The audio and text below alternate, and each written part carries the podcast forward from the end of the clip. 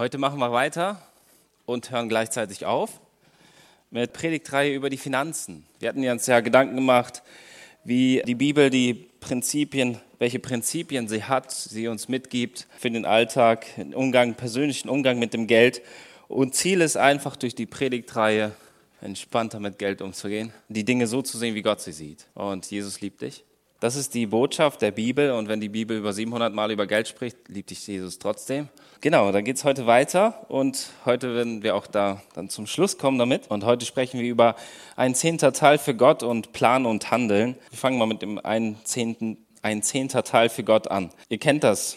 Die Motivation des Gebens ist so die Frage. Es ist jetzt üblich oder man kennt das aus den Kirchen, dass so ein Klingelbeutel rumgegeben wird, irgendwann während der Predigt oder während dem Gottesdienst irgendwann. Die Gemeinden machen das so unterschiedlich. Die Motivation des Gebens ist immer so eine Sache. Äh, manche tun das nämlich aus Pflicht oder vielleicht aus seinem schlechten Gewissen heraus. Oder andere, um vielleicht Gott irgendwie günstig zu stimmen. Also hier hast du ein paar, paar Euros, kannst du mir da weiterhelfen? Aber wie sieht die Bibel das? Gibt es eigentlich überhaupt Verse, die das thematisieren, darüber sprechen, über, über diesen einen Moment, wenn wir geben, in 2. Korinther 9, Vers 7 können wir lesen, Gott liebt den, der fröhlich gibt. Vielleicht sagst du, ja, ja, Alex ist gut. Der Kontext passt da aber nicht so ganz. Lass dich überraschen. 2. Korinther 9, 6 bis 8. Und da steht, ich bin dafür überzeugt, schreibt Paulus, wer wenig sät, der wird auch wenig ernten. Wer aber viel sät, der wird auch viel ernten.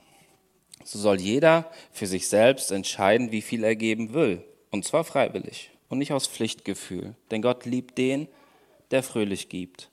Er kann auch so reich beschenken, ja mit Gutem geradezu überschütten, dass ihr zu jeder Zeit alles habt, was ihr braucht und mehr als das. So könnt ihr auch noch anderen auf verschiedenste Art und Weise Gutes tun. Tatsächlich geht es in den Kontext darum, um das Geben. Paulus äh, spricht mit oder schreibt hier diesen Brief an die Korinther und hat das ähm, Thema Spende angesprochen, weil sie eine Sammlung für die Gemeinde aus Jerusalem halt bevorstand und die dort finanziell unterstützen wollten. Und dann äußert Paulus diese Gedanken hier und sagt, ja, wenn du gibst, dann sei fröhlich. Also nicht nur außen, sondern auch innen. Also. Und ich hatte gedacht, ja, wie ist das so?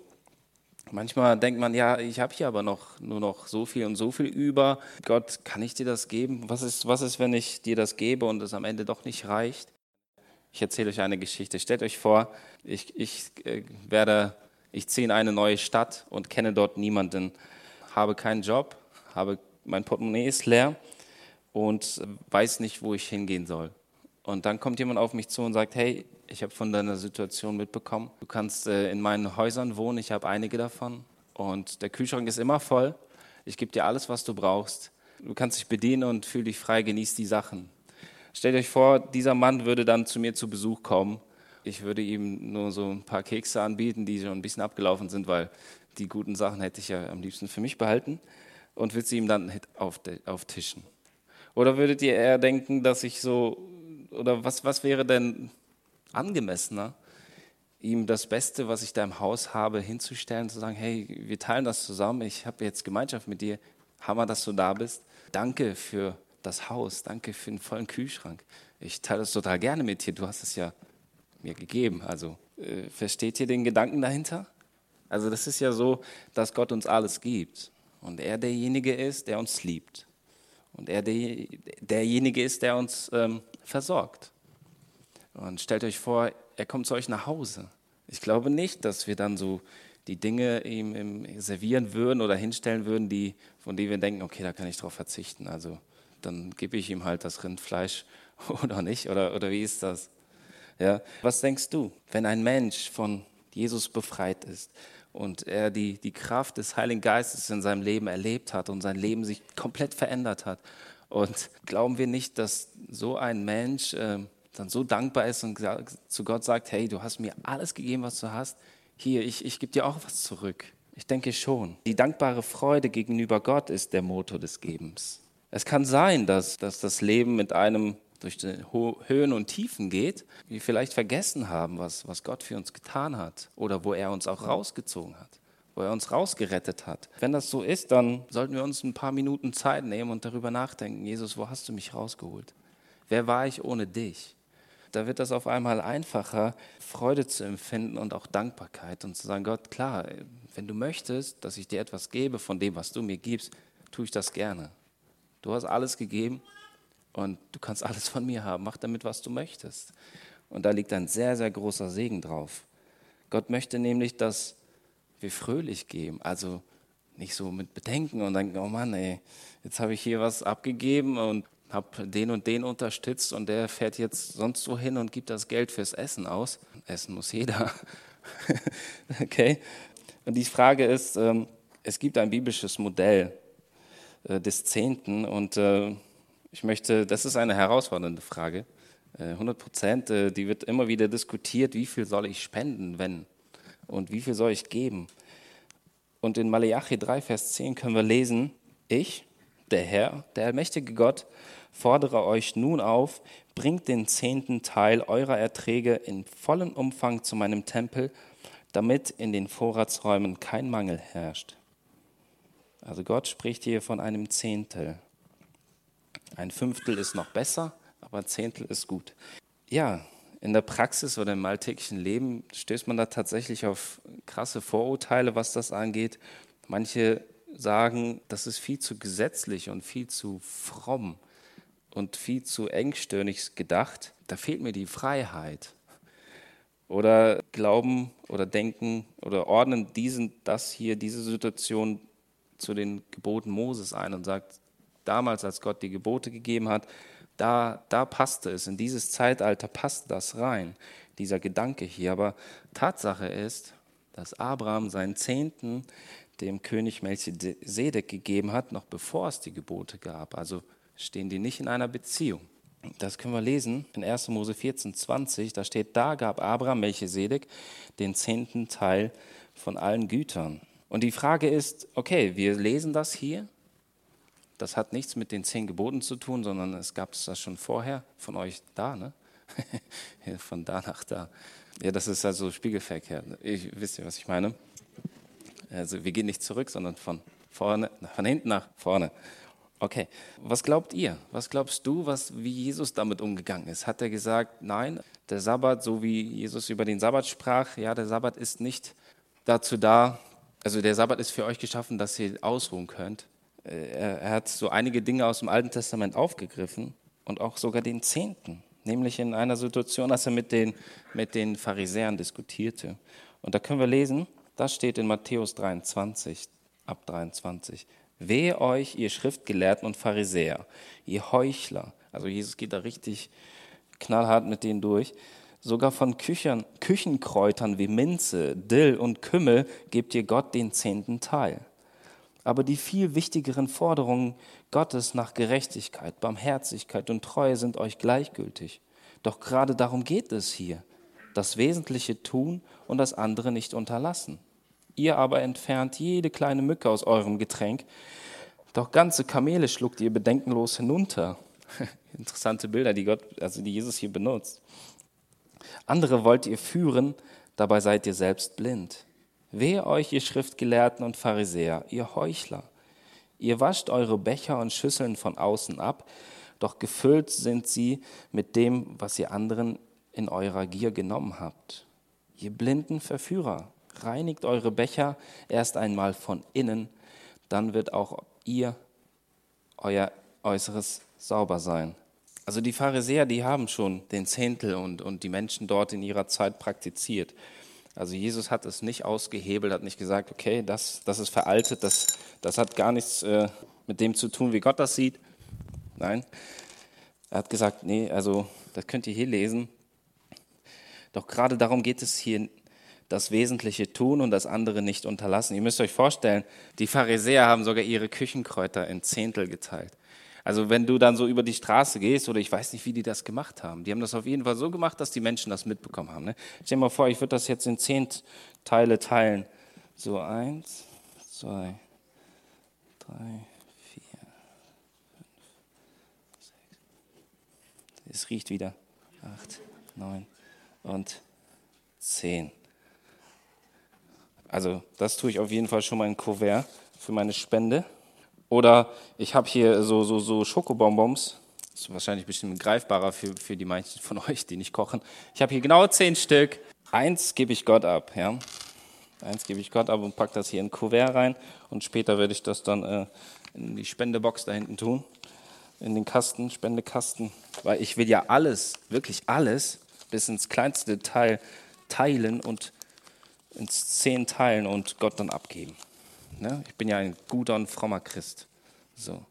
Und Jesus hat gesagt, ey Leute, ihr lügt euch selbst in die Tasche. Ihr macht das Ganze, den ganzen, den ganzen Zirkus eigentlich nur dafür, damit die Leute euch sehen. Und Jesus sagt, das ist gut, was ihr macht, euren Zehnten abgeben, aber es, ist, es gibt viel mehr, was dahinter steht, nämlich es geht um das Wesentliche. Das eine nicht unterlassen, es geht um das Wesentliche. Das sollt ihr tun und das andere nicht unterlassen. Und das nicht unterlassen bedeutet, hört nicht auf, den Zehnten zu geben, aber geht damit vernünftig um, Leute. Gott möchte, dass ihr das mit Herzen tut. Und er sagt, das ist wie ein, wie ein dreckiger Becher, der von innen dreckig ist. Das ist Nutella. Und dann polieren die den ganz sauber und, und, und polieren eigentlich ihren Heiligenschein. Und Gott sagt, nein, ich will das gar nicht. Ich will das gar nicht. Ich möchte, dass ihr erst euren Becher von außen ist er super sauber, aber von innen ist er dreckig. Und, und Jesus sagt, es ist gut, es ist gut, wenn ihr gebt, aber achtet doch darauf, wie ihr gebt.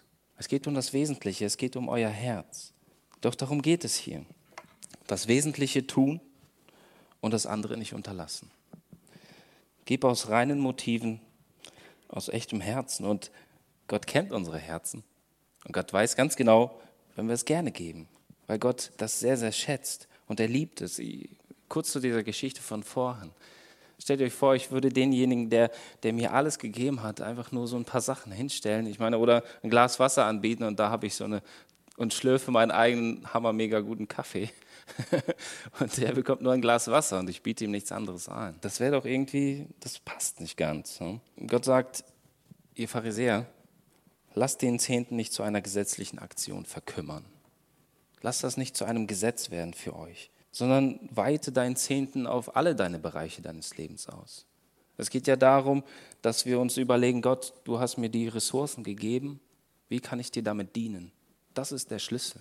Du gibst mir Kraft, du gibst mir Zeit, du gibst mir äh, ein tolles Haus, ähm, ein Auto, finanzielle, fin finanzielle Mittel. Wie kann ich diese Dinge gebrauchen, um ein Segen für andere zu sein? Wie kann ich diese Dinge gebrauchen, um dich zu ehren. Es geht nicht darum, dass Gott dein Geld möchte, Gott möchte dein Herz. Er möchte dein Herz. Und wenn wir uns gegenseitig leben und uns gegenseitig unterstützen, sind wir in der Lage, auch durch finanzielle Krisen durchzugehen.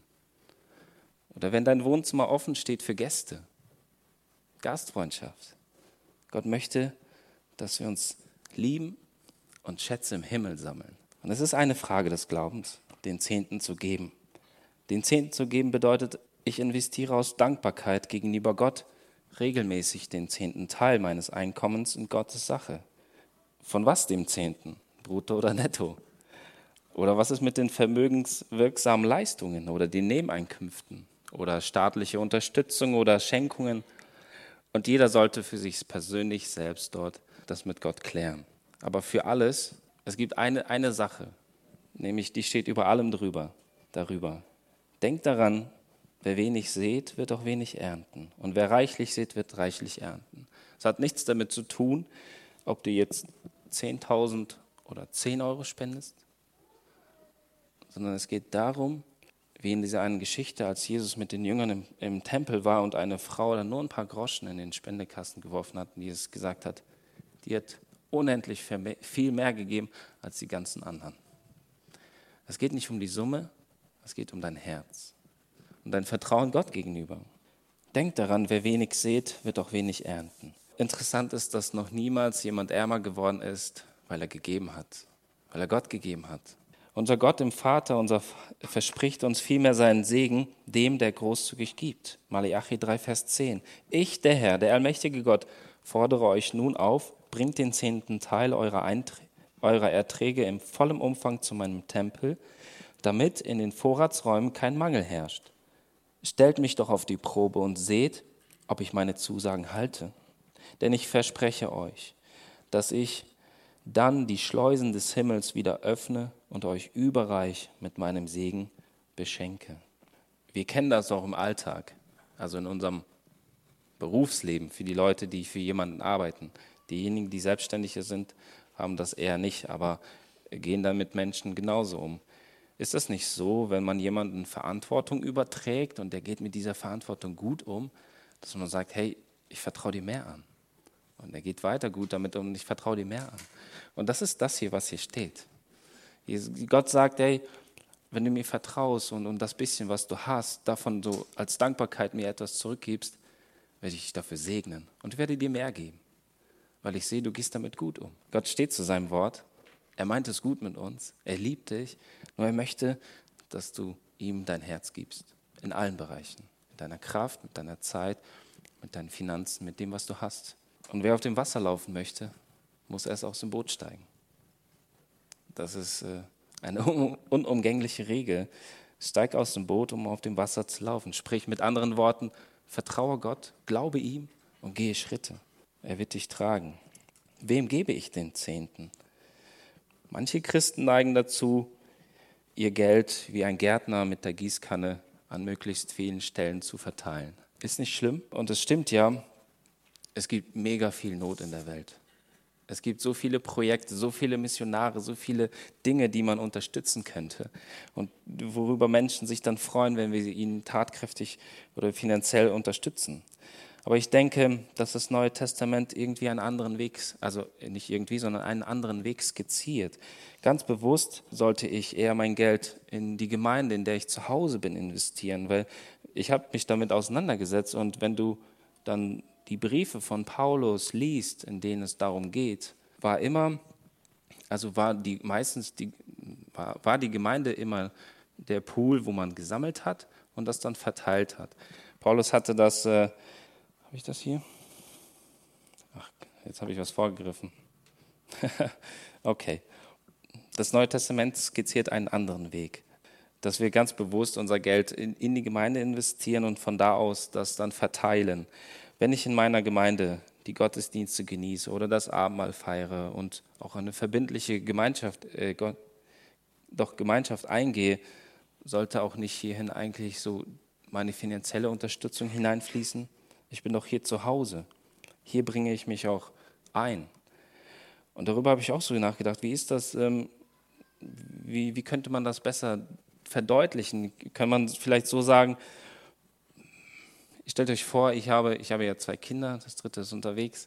Ich würde immer wieder mit meinen Freunden, die auch äh, es nötig haben, immer gut essen gehen, aber es würde sehr wenig für meine eigene Familie übrig bleiben.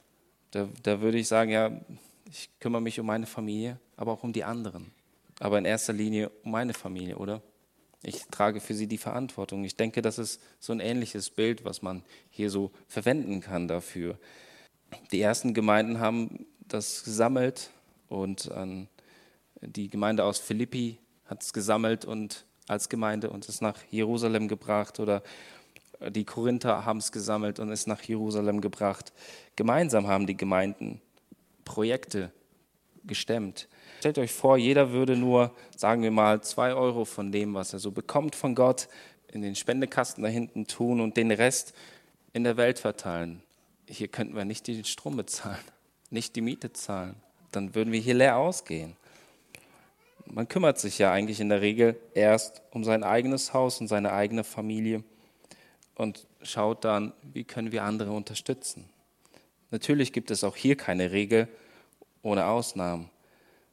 Ähm, doch sollte dann, wenn, wenn sich jemand so entscheidet, das eine nachvollziehbare Begründung haben. Oder das regelmäßige Geben. Entscheidend ist auch, dass das Geben des Zehnten nicht dem Zufall überlassen wird. Kennt ihr wahrscheinlich selbst, wenn da kein Dauerauftrag ist, äh, dann vergisst man das. Oder ich habe es auf jeden Fall vergessen, es irgendwie anders verwendet und gesagt, okay, ja, das äh, kriegen wir noch irgendwie hin so. Ich habe gemerkt, das ist einfacher, einfach so festzulegen und das wird dann immer pünktlich abgezogen und es ist einfacher. Ich weiß, das ist weg, ich kann es nicht anders verwenden. Und für Paulus war das Geben nicht eine Frage des Gefühls, sondern auch der Planung. Mit Blick auf die Sammlung für die Gemeinde in Jerusalem schreibt er nämlich an die Leute in Korinth, 1. Korinther 16, macht es so, wie ich es euch in den Gemeinden von Galatien angeordnet habe. Auch in den Gemeinden von Galatien angeordnet habe. Also da kommt ja noch eine Gemeinde dazu. Am ersten Tag jeder Woche, dem Sonntag, soll jeder von euch bei sich zu Hause einen Beitrag auf die Seite legen, der seinen Möglichkeiten entspricht. Nicht nur den Korinthern empfiehlt Paulus, einen Plan zu haben, sondern auch zum Beispiel der Gemeinde aus Galatien. Da weiß man, dass es passiert kontinuierlich. Die Leute, die man unterstützt, wissen, okay, ich kann damit rechnen. Ich kann auf jeden Fall meine Miete nächsten Monat bezahlen oder nicht. Ich finde es das toll, dass, dass Paulus hier so, so planvoll vorgeht. Manche denken, das ist viel zu ungeistlich. Mein Lieber, also lass dich vom Geist Gottes leiten und dann sollst du spenden. Ja, ist richtig. Aber es ist kein Widerspruch. Wenn du irgendwo zu Hause bist dann möchtest du ja, dass es dort läuft, in Anführungsstrichen. Überlegst du ja, wie kann ich das machen, dass ich eine Kontinuität drin habe und gebe dann regelmäßig. Gehen wir über zum nächsten Punkt, Plan und Handeln. Gott hat gute Pläne für dein Leben und er möchte nicht, dass du finanziell in einer Krise steckst. Und die Frage ist dann, wenn wir planen und handeln, wo geht die Reise hin? Wohin geht die Reise? Stell dir vor, du sitzt in einem Flugzeug hast den Fluggurt angeschnallt und wartest voller Spannung, bis es endlich losgeht, dein Urlaub. Äh, das Ziel ist klar, du möchtest unbedingt zu dieser karibischen Insel, wovon du schon seit einigen Jahren hingespart hast. Und dann meldet sich plötzlich die Stimme des Kapitäns und er meint, meine sehr geehrten Damen und Herren, gleich werden wir mit unserer Maschine starten. Ich muss Ihnen aber gestehen, dass wir als Team keinen Plan haben, wie wir unser Ziel erreichen wollen. ja, was würdest du bei einer solchen Information denken? Was hättest du für Gefühle? Das klingt irgendwie unecht, oder? Irgendwie absurd. Oder dieser Mann hat den falschen Beruf. Man könnte direkt Angst bekommen. Aber allerdings ist das irgendwie manchmal so, dass wir dem Piloten vorhalten, was wir dem Piloten vorhalten, er ist planlos, häufig unser eigenes Verhalten widerspiegelt. Und das gilt besonderem Maße auch für unseren Umgang mit Geld. Und die Frage ist, wie finden wir die Balance? Wie finden wir die Balance und gehen damit einfach vernünftig um mit dem, was Gott uns gibt? Auch mit unserer Zeit. Ich könnte ja auch täglich einfach mega lange arbeiten und keine Zeit für meine Familie haben. Oder sehr, sehr wenig schlafen und dann total fertig durch den Tag schlürfen. Die Balance finden, nämlich in allen Bereichen und auch in dem unseren Finanzen. Wie können wir finanzielle Knechtschaft verlassen, die finanzielle Knechtschaft verlassen und den Weg der finanziellen Freiheit finden? Das ist die Frage. Gott möchte nicht, dass der Mammon uns knechtet, also das Geld, der Reichtum. Ganz im Gegenteil, dass es uns das Leben erleichtert. Unser Ziel ist es, deshalb die Schulden zu tilgen und so zu sparen, dass wir für uns, für Gottes Gedanken, für seine Pläne genug Geld zur Verfügung haben. Aber wie soll das gehen? Dafür müssten wir Schritt für Schritt gehen. Oft ist uns nicht klar, wohin, aber hier hilft ein Plan. Hier hilft ein Plan, sich mal hinzusetzen, zu sagen, okay, 1 plus 1 sind 2, das habe ich zur Verfügung und wenn ich das abziehe und das abziehe, dann bleibt so viel über. Und damit kann ich rechnen. Jesus sagt, stellt euch vor, jemand möchte einen Turm bauen, wird er sich dann nicht vorher hinsetzen und die Kosten überschlagen? Er wird doch nicht einfach anfangen und riskieren, dass er bereits nach dem Bau des Fundaments aufhören muss. Wer es sieht, würde ihn auslachen und sagen, einen Turm wollte er bauen, aber sein Geld reichte nur für das Fundament. Also Planung ist gut. Planung ist nicht ungeistlich. Keine Angst. Ganz im Gegenteil, wenn du dir die, das Universum anguckst und denkst, Mann, Wieso arbeiten manche, vielleicht denkst du, wieso arbeiten manche Gemeinden mit Zahlen und Statistiken, Untersuchungen und, und halten äh, geistlichen Wachstum an Zahlen fest oder so, dann äh, musst du dich mal in, in der Natur umgucken. Das goldene drei, äh, wie heißt das? Der goldene Schnitt, hast du schon mal was von gehört? Das ist, äh, das ist 1 zu 1,618 und so weiter. Das ist eine mega lange Zahl. Das ist das Verhältnis, was wir Menschen, wenn wir es ansehen, es am natürlichsten aussieht. Und diese Zahl, es ist total heftig, findet man so oft in der Natur.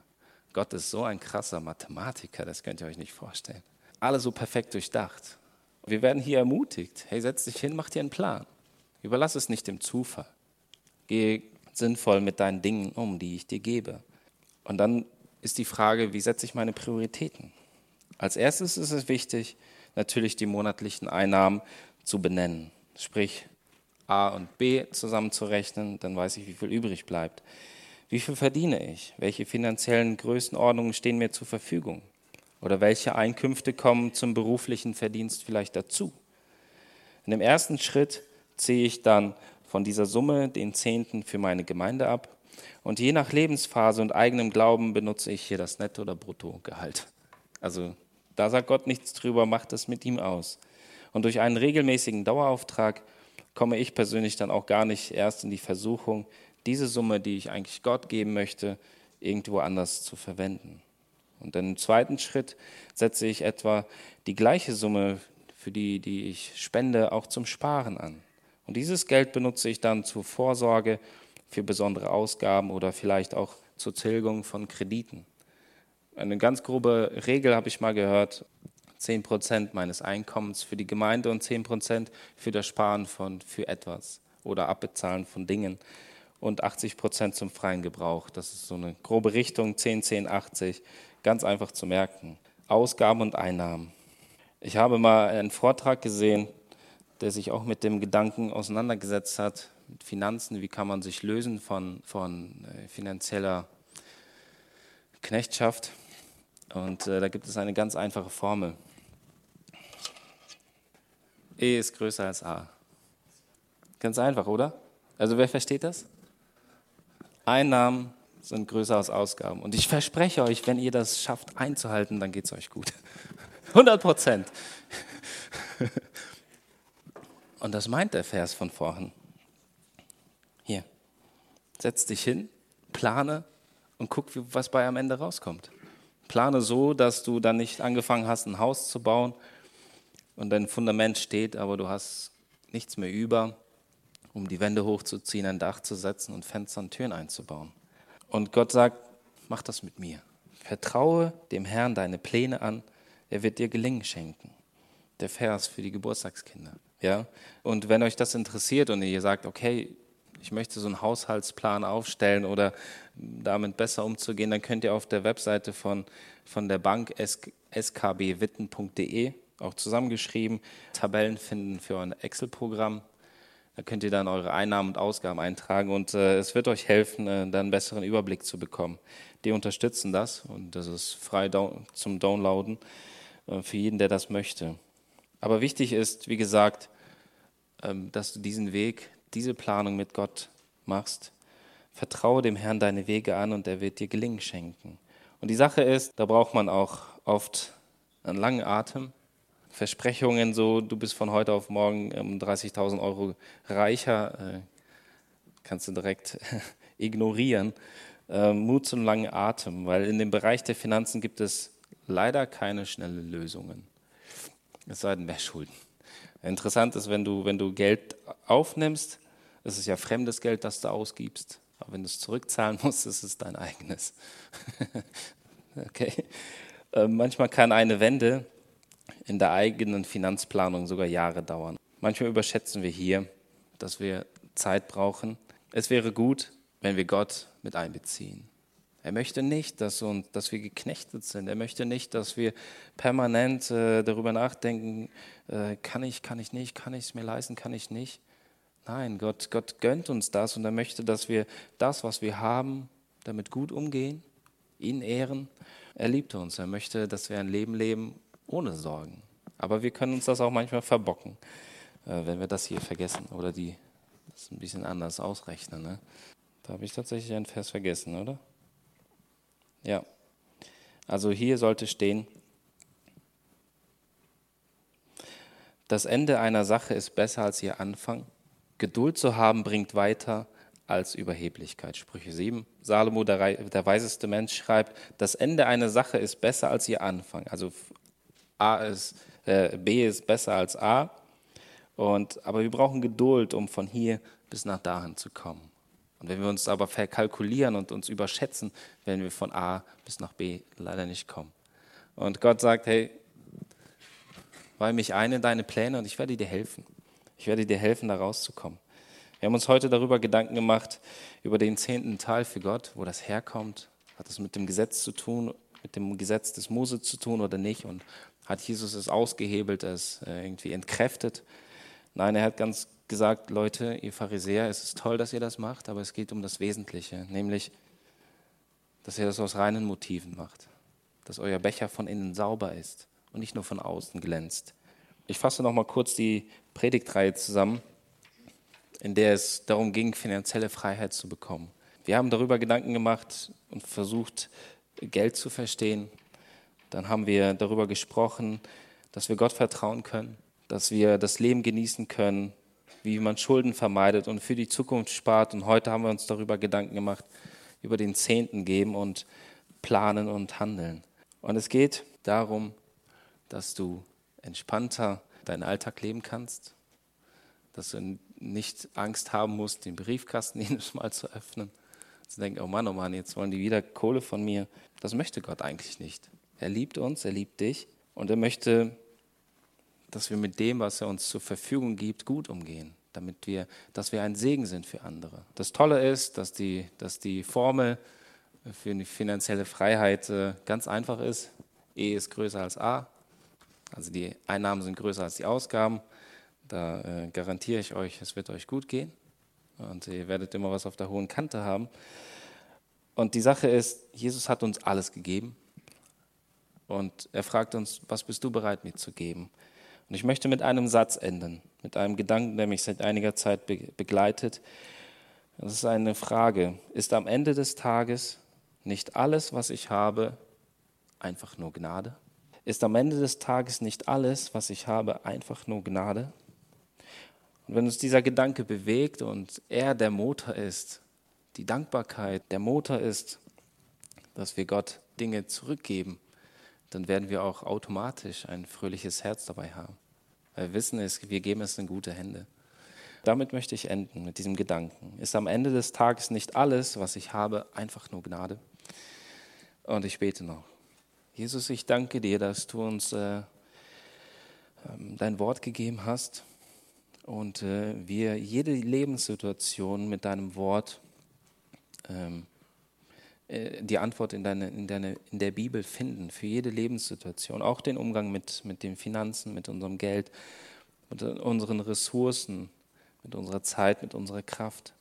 Und Jesus, ich danke dir, dass du den Pharisäern damals diese Gedanken gegeben hast oder sie damit konfrontiert hattest, dass es nicht darauf ankommt, ähm, dass es vielmehr darauf ankommt, wie wir geben und nicht, dass wir sogar unseren Küchenkräuter verzehnten. Gott, du möchtest unser Herz. Danach sehnst du dich. Du möchtest nicht etwas von uns, sondern du möchtest uns mit unserem Herz. Und ich bete, dass äh, diese Predigtreihe, diese Gedanken, die wir miteinander durchgegangen sind, dass sie uns helfen, dir mehr zu vertrauen. Dass wir aus dem Boot steigen und auf dem Wasser gehen. Jesus, dass wir die Dinge so sehen, wie du sie siehst. Und dass wir dich in unser Leben mit hineinbeziehen, mit dir gute Pläne aufstellen und äh, dementsprechend dann auch ein gutes Leben führen können. Du möchtest nicht, dass wir geknechtet sind, dass wir Angst davor haben, den Briefkasten zu öffnen, weil wieder eine Rechnung reinkommt. Und ich bete, dass du uns hilfst, da einfach gut mit umzugehen. Und ich danke dir, ich danke dir so sehr, Jesus, dass du alles gegeben hast, was du hattest, dein Leben. Und ähm, aus dankbarem Herzen möchte ich dir mein Leben zurückgeben als Dankeschön. Und ich bitte, dass du es gebrauchst zu deiner Ehre, Gott. Ich möchte nicht Schätze hier auf Erde sammeln, sondern im Himmel. Und für die Menschen hier auf der Erde ein Segen sein und dich dadurch verehren. Danke dass du uns liebst und dass du es gut mit uns meinst. Und danke, dass wir deine Gnade haben. Das ist deine Gnade, die am Ende des Tages übrig bleibt. Und alles, was wir haben, ist deine Gnade. Danke dafür. Amen.